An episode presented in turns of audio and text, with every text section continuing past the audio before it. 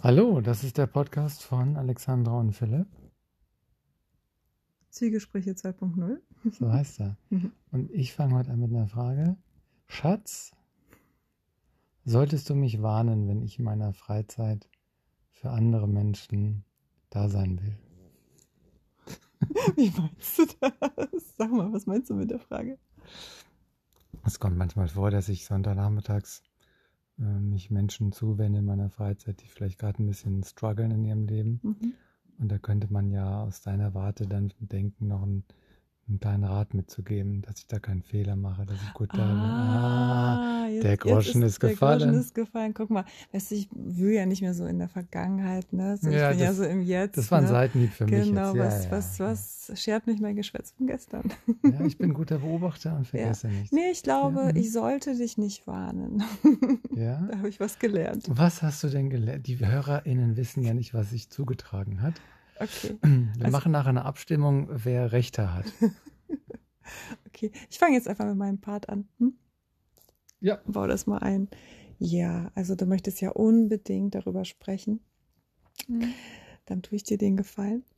Ähm, ja, ich habe äh, ich hab etwas getan. Ich habe dir nämlich eine, eine Empfehlung irgendwie ausgesprochen, eine Warnung und Empfehlung ausgesprochen. Ähm, bezüglich eines Gesprächs, das du dann führen wolltest, paar Stunden später. Und habe total vergessen, meine Thesen, die mich dazu bringen, mit dir zu teilen und zu fragen, ob du überhaupt da was hören möchtest dazu und daraufhin warst du erbost, entsetzt und so weiter. Und das haben wir dann aber gut geklärt, da bin ich froh drum. Und da habe ich einfach gemerkt, oh ja, scheiße, das, das ist keine, keine achtsame Herangehensweise, eine Empfehlung auszusprechen, eine Warnung auszusprechen, ohne ähm, sich mit den Thesen zu beschäftigen. Ich habe sie einfach nicht bewusst auf dem Zettel gehabt. Ich habe nicht diesen Prozess in mir nicht wahrgenommen. Das ist ja so wie diesem Biber-Modell, ne, das du immer erklärst, dass es nicht einfach eine Beobachtung gibt und dann eine Reaktion, sondern dazwischen Interpretation, Bewertung, Emotion und dann. Und ich habe einfach diese Zwischenschritte nicht bemerkt. Ne? Ich, hab, ich war gleich bei diesem. Ich war, ich fühlte mich so integer damit. Und es hat Mhm. sich dann relativiert durch dein Feedback. Genau. Mhm. Ja, ansonsten, wie geht's mir mit dir? Gut geht's mir mit dir. Wir haben gerade das erste Mal so einen intensiveren Job miteinander gehabt, drei Tage lang. Also wir haben auch schon mal ein, also zwei Workshops gegeben, also, aber das waren nur so Tagesdinger. Und jetzt drei Tage mit einer Gruppe ähm, in einem Betrieb. Und das hat ganz viel Freude gemacht, mit dir zusammen das zu machen. Ich habe dich bewundert, ich habe dich gefeiert, ähm, ich habe mit dir gelacht, so, ne? Also, freute mich über deinen Humor. Äh, als dann mal was Kritisches kam, so vom, aus dem Publikum, habe ich, also ich war einfach total empathisch bei dir und, und gleichzeitig auch so ein bisschen entrückt und einfach so, so Fan. also ich habe auch einfach viel gelernt von dir. Du halt bist da viel erfahrener, da drin Vorträge zu geben, gerade über diese Thematik. Und dadurch, dass ich dann ja auch einen Vortrag gemacht habe, konnte ich mich noch mehr mit dir da vergleichen, so, also konstruktiv vergleichen. Ähm, also ich fühle mich super bereichert und äh, also es schnurrt auch in mir, wenn ich so, ja, einfach, das ist so ein, ein, ein, ein einfach ein Wunsch, äh, ein Träumchen, das da, der da, der, das, der Traum, ähm, Mhm. der sich verwirklicht, dass ich ähm, einen Lebenspartner habe, mit dem so viele Themen ähm, geteilt werden können und dass wir sogar gemeinsam arbeiten können. Also da, dir ist deine Arbeit total wichtig, mir ist meine wichtig. Wir empfinden ganz viel Sinn. Ne? Es ist sehr Mhm. sinnstiftend für uns und dass sich das auch noch überschneidet, das ist sehr angenehm und bereichernd. Echt toll. Also ich hoffe, dass wir noch oft zusammenarbeiten und ich finde auch, dass wir uns sehr gut ergänzen. Also wir, mm, also da ent- weiß nicht, hast du, hattest du einen Konkurrenzmoment? Kannst ja mal erzählen gleich, ne? So wie es für dich mhm. war. Aber ich hatte keinerlei Konkurrenzgefühle, sondern wirklich so ein, ja, so ein sich ergänzen. Ja, und sonst, mh, hm, das war vor Silvester, ne? Wir haben, glaube ich, in diesem Jahr noch gar nicht, oder? Oder war mhm, was? Mhm. War noch nicht. Hey, frohes ne? Neues. Frohes Neues, genau. Ja. Ähm, 20. Dezember war. Genau. Also dazwischen ist ja doch ganz schön viel passiert. Äh, wir sind ab dem 28. Dezember sind wir irgendwie total Zucker und Kaffee und alkoholfrei und so. Was, äh, ja, wir waren in Dänemark mit meinem Sohn ähm, über, über Silvester mehrere Tage und da waren wir, glaube ich, auch ganz schön dünnhäutig so, aber haben das, finde ich, auch tapfer gemeistert, so äh, mit allen Herausforderungen. Ähm, aber es gab schwierige Momente. Und ähm, wir haben das auch deswegen, also wir haben das deswegen gemacht, weil wir unsere erste Ayahuasca-Erfahrung ähm, machen wollten und dafür muss man sich vorher ein bisschen entgiften und so. Und das war auch nochmal spannend, das gemeinsam mit dir zu erleben. Ähm, also da waren noch so zwei andere Leute und dann der Schamane. Ähm, und äh, in dir hat es ja so ganz heftige Prozesse ausgelöst. Bei mir was ähm, ist nicht viel passiert, aber dann doch, weil ich irgendwie habe ich das Gefühl, dass ich ähm, verbundener mit mir bin, also klarer, ob meiner Bedürfnisse und Grenzen und auch so loyaler mir selbst gegenüber. Und ich finde es eigentlich ganz cool, dass mich dieser ganze spirituelle, rituelle Überbau, der so um Ayahuasca herum schwebt, einfach irgendwie nicht gecatcht hat. So, ich fühle mich, ich fühle mich da sehr frei weiterhin. Also äh, schön unreligiös sozusagen weiterhin. Mhm. Ähm, ehre und schätze das Ganze und äh, bin gerne zu keiner Gruppe zugehörig. Für mich so eigentlich am wohlsten. Ja, und ich ziehe da immer noch so meine, also meine Geschenke daraus. So. Hm. Gibt es noch was? Bezüglich uns. Die hm. Kosmetikartikel auf dem Schreibtisch. Ja, das haben wir jetzt verarbeitet da. Das ist nicht erwähnenswert. okay, also Alltagsgeplänkel. Der Philipp hat hier vor, glaube ich, zwei Monaten ein paar Sachen hergebracht, um die er sich kümmern wollte. Die lagen dann auf äh, dem Schreibtisch. Und er hat sie nicht, du hast sie nicht weggeräumt. Ähm, und ich habe einfach gemerkt, dass sie mich manchmal gestört haben. Ich habe dich da ein, zwei Mal drauf angesprochen. Und das war einfach für mich so eine Übung in Geduld, Übung in mh, mm, Relativieren und so weiter. Also ich habe mich da immer wieder in einen guten Punkt gebracht, wo ich einfach dachte, ach egal, dann liegt es da halt rum. Dann habe ich das heute angesprochen und habe gemerkt, das ist doch einfach so. Also irgendwann wird es auch Zeit, und das ist auch was mit mir macht, wenn du so Dinge versprichst und nicht tust. Also dass, dass das so ein, so ein Vertrauens, so droht, so, also auch ein relativer Vertrauensverlust, ne? Also grundsätzlich habe ich sehr, sehr viel Vertrauen zu dir. Aber dass ich das überhaupt nicht mag, wenn das so sich anbahnt. Das ist ein unangenehmes Gefühl.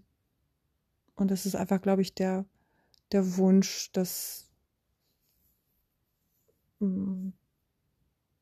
Also ich habe eine Präferenz, merke ich da.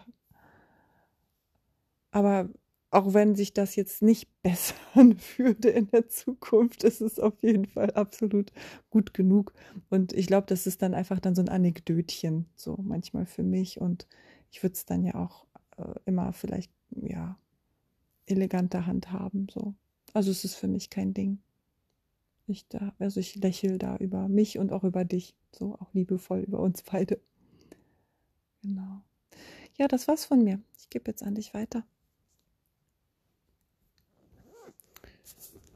Ja, wird das jetzt mal rückwärts ganz systematisch aufgearbeitet hier von meiner Seite. die, die Dinge auf dem Tisch, die ich da ausgebreitet habe, um sie wegzuräumen, das ist zum einen Ausdruck meiner entwicklungsfähigen Verbindlichkeit, Zuverlässigkeit, also Einhalten von Ansagen. Andere Dinge werden dann wichtiger. Dann gerät das in den Hintergrund. Und ich weiß, dass ich es tue. Ähm, das ist so der, der eine Aspekt. Also ich, ich, ich kann da genauer darauf achten, was ich zusage oder in Aussicht stelle. Und das andere ist, ich kann auch darauf achten, einen Termin zu verhandeln, denn es gab keinen Termin zwischen uns. Und da merke ich, das ist, glaube gar nicht mein Ego, sondern das ist einfach mein Selbstwertgefühl, das, das sagt, ja, aber es gab ja tatsächlich keinen Termin. Ich habe ja nicht einen Termin nicht eingehalten, sondern ich habe eine vage Zusage nicht eingehalten. Damit will ich mich nicht rauswinden, sondern beim nächsten Mal halt genau gucken, was ist der belastbare, realistische Termin. Zum sagen, ich, ich räume das spätestens bis zum, dann kommt ein Datum, Stichwort smarte Ziele, und dann haben wir eine Abmachung. Und vorher ist es eigentlich nur eine, ein Vorhaben. Ne? Äh, aber und da ich das nicht will, werde ich einfach immer über das Datum dann gehen. Dann ist es eindeutig und klar. Und dann bin ich auch äh, erwischbar, wie ein Therapeut mal zu mir sagt. Herr Karch, verhalten Sie sich so, dass Sie nicht erwischbar sind. Und ich muss da mal so schmunzeln. Mhm. Erwischt werden kann man dann, wenn man eine klare Vereinbarung nicht einhält. Und sonst gibt es Hintertürchen und Schlupflöcher. Und da will ich eigentlich, da will ich gar nicht hin. Ja, in, in Dänemark, das ist dieses Nicht-Trinken äh, von Kaffee und Nicht-Trinken von Alkohol und Nicht-Essen von Süßigkeiten zwischen ich.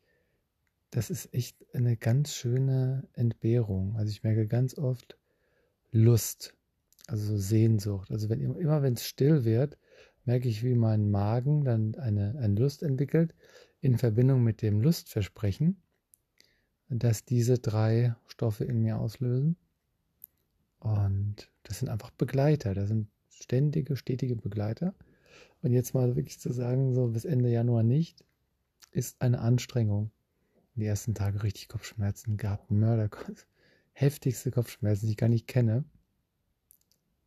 Ja, und dann dort eben zu sein, enger Raum, der, der Sohn dabei und dann, ja, einmal waren wir da beim Kochen und dann hattest du eine andere Vorstellung, wie die Pilze gemacht werden. Ich wollte die waschen, du wolltest sie aber nicht waschen wegen des Röstaromas. Und als ich Röstaroma gehört habe, da habe ich richtig die, die Sicherung bei mir durchgegangen. Nur innerlich. Ne? Im Außen war ich noch relativ, also ich war, bin ich laut geworden, aber ich habe wirklich so gesagt, dann mach doch deinen Scheiß alleine. Und habe direkt gesagt, ja, dann mach's. Und dann bin ich halt wirklich raus aus der Küche. Und da wäre ich gerne Erwachsener gewesen im Sinne von, ach, du möchtest die Pilze anders machen. Aber ich habe ich hab da so eine Scham gespürt. Du äh, hast mehr Ahnung von, von Zutaten, von Zubereitung als ich. Und ähm, das, äh, allein der Umstand, der, der löst bei mir Scham aus. Das Ausmaß des Unterschiedes, also wenn, wenn du es ein bisschen besser Bescheid wüsstest, wäre es für mich leichter erträglich, dann wäre es keine Scham, sondern, ah ja, du kannst. Und so ist es halt, der, der Unterschied ist zu groß, um keine Scham zu entwickeln für mich. Das ist da so meine unerwachsene Reaktion.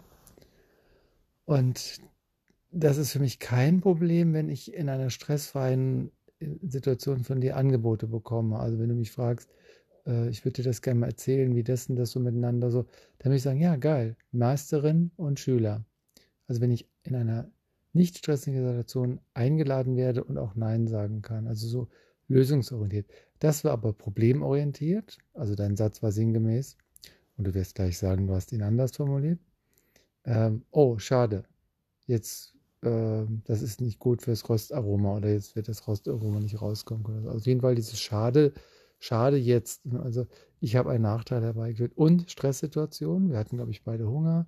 Dann diese drei Suchtdinger da nicht im Körper drin und keine wirkliche so Quality-Zeit zusammen, weil wir da eben auch dann so dabei waren. Und dieser Kontext hat es dann schwer gemacht und da haben wir dann drüber gesprochen und dann gab es zwei andere kleine Anekdötchen, die ich jetzt hier nicht nochmal ausbreite. Und es sind dann so Stiche bei mir. Also ich, ich kann es nicht anders erkennen als ein Stich. Das ist oben im Kopf. Also das Biber-Ding, ne? ich beobachte diesen Satz, ich höre ihn. Die Interpretation ist dann, ich bin nicht gut genug. Manchmal ist auch so, ich habe Angst, ich mache es nicht richtig. Die Bewertung ist dann, sie können es anders sagen, sie können es gar nicht sagen.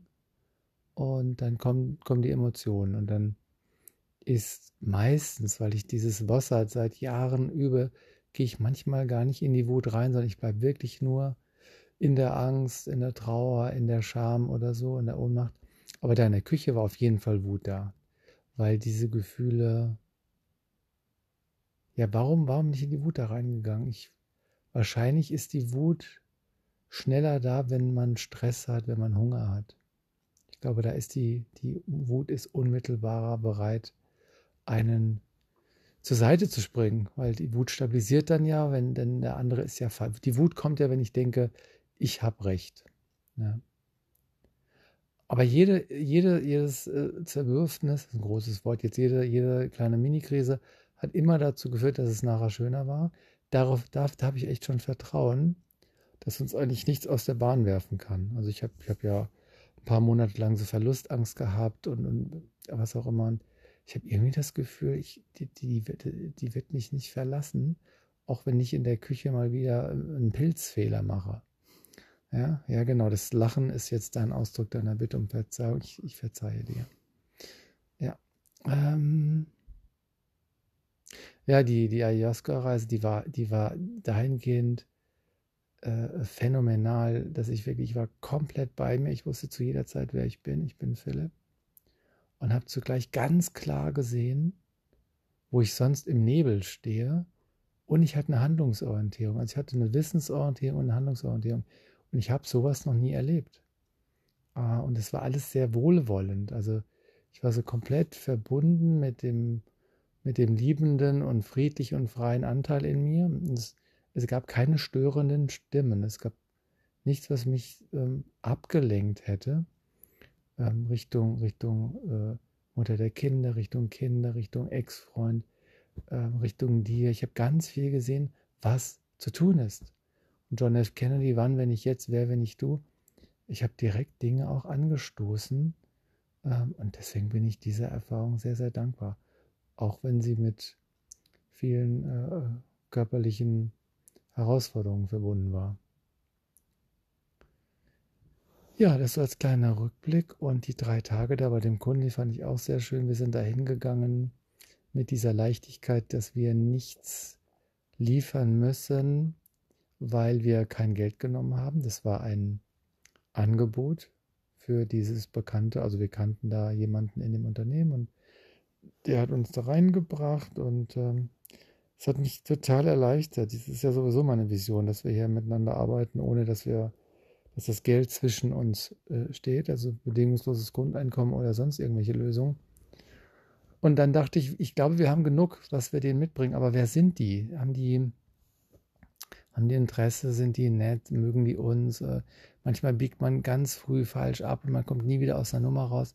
Und es war echt äh, eine total schöne Zeit. Die Zeit ist verflogen. Wir, wir mussten gucken, dass wir das schaffen. Und es waren ja dreimal vier Stunden mit Pausen, also mal 9 bis 13 Uhr. Und wir haben so viel da reingebracht und angestoßen. Und am Ende hatte ich das Gefühl, ich kenne da manche Leute schon seit Wochen. Und es waren wirklich, ich habe denen in die Gesichter geguckt und, und habe die wirklich so ins Herz geschlossen. Ah, das macht wirklich äh, Lust, da mehr zu machen. Und äh, ich sehe ja sowieso uns beide so in ganz ähnlichen, also du, du bist ja als Kuscheltherapeutin, ich so als Anti-Ärger-Mensch und so. Aber ich sehe bei uns eine Parallele und zwar Heilung und Entwicklung. Also bei dir ganz stark Heilung und Entwicklung und bei mir ganz stark Entwicklung, aber eben auch Heilung. Also so als man könnte so zwei Pfeile übereinander legen und dann wird da so ein Rechteck draus. Und Heilung ist halt Vergangenheit und, und, und Entwicklung ist so Zukunft. Und da halt die, mit dir noch Sachen da so zu entwickeln in der nächsten Zeit. Du wirst deins weiter haben, ich meins weiter. Und das in der Mitte bauen auf. Leute, es wird eine Webseite geben, die wird heißen www.alex und Phil.de. Ähm, ja, habe ich noch was? Ich sag erstmal, ich habe jetzt erstmal nichts mehr und wir haben 19 Minuten hier. Mhm. Wie ist bei dir? Du bist dran. Äh, ich habe keinen Kommentar zu dem, was du gerade gesagt hast. Ich konnte das alles gut hören und ähm, also ich glaube, wir haben so die gleiche Wahrnehmung oder unsere Wahrnehmung äh, hat sich in der Zeit dann angeglichen. Mhm. So, Mm. Ja, ich fühle mich gerade dankbar. Einfach dankbar. Und ich will gleich kuscheln. Mhm. Ich sag schon mal Tschüss. So therapeutisch oder eher so platonisch oder anders? Äh, keins von beiden. Okay. Keine Ahnung, was die meint. Dann würden wir jetzt mal sagen. Adios. Schönes Wochenende. Bis bald. Bis bald.